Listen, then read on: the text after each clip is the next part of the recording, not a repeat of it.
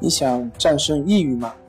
李洪福老师新书《战胜抑郁，教你走出抑郁的方法》，三大疗法，每天一小时，三十天摆脱抑郁，让你全面蜕变。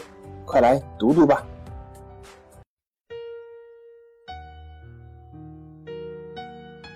病友的深夜独白，你能看到自己的影子。你在说，我在听。如果你想和我聊聊你的故事，请添加微信 s u 零二一二三四五六七八九。大家好，欢迎来到重塑心灵，我是心理咨询师曹春霞。今天我们来聊一聊抑郁症二十多年，我还有希望吗？黄先生刚过不惑之年，但抑郁症已经伴随他长达二十年之久。他说：“这二十多年来，我一直靠抗抑郁的药物来控制病情。虽然可以勉强工作，但心情一直是灰暗的，感觉不到一点快乐。”身体总感觉疲惫不堪，有时即使什么事都不做，也感觉很累。我也想把自己沉重的身体甩掉，可以轻松的笑一次，轻松面对生活。可是我做不到，每天拖着重重的空壳，好像丢了灵魂一样。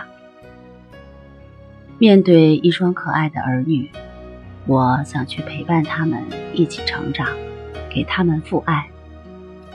但是，我的行为和想法一直唱反调。和孩子们在一起时，我总是没有耐心，提不起兴趣陪他们玩，情感淡漠。我也非常的自责，也很无奈，我找不到自己了。我的心里静不下来，虽然有时也会用一些心理暗示，让自己不那么失落，但并不管用，感觉好累好累。这二十多年，我对自己这个病也有一些了解。平时工作顺利的时候，问题还不算太大，工作压力一大。我就感觉自己要承受不住了，必须加大药量。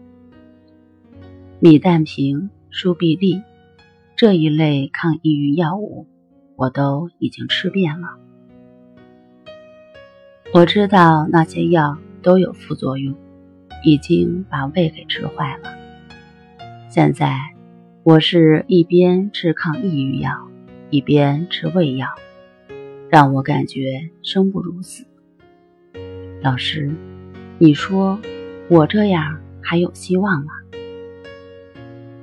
黄先生的问题是我在咨询中听病友问到最多的问题之一。患有抑郁的人总是感觉看不到希望，不相信自己可以走出来。其实。抑郁只是一种状态，并不是无法治愈。只要方法正确，坚持练习，最终都是可以好的。关于效果，有太多的案例证明了这一点。相信一段时间之后，黄先生就会体验到效果，并且感谢自己选择了坚持，没有放弃。好了，今天就和大家分享到这儿，那我们下期节目再见。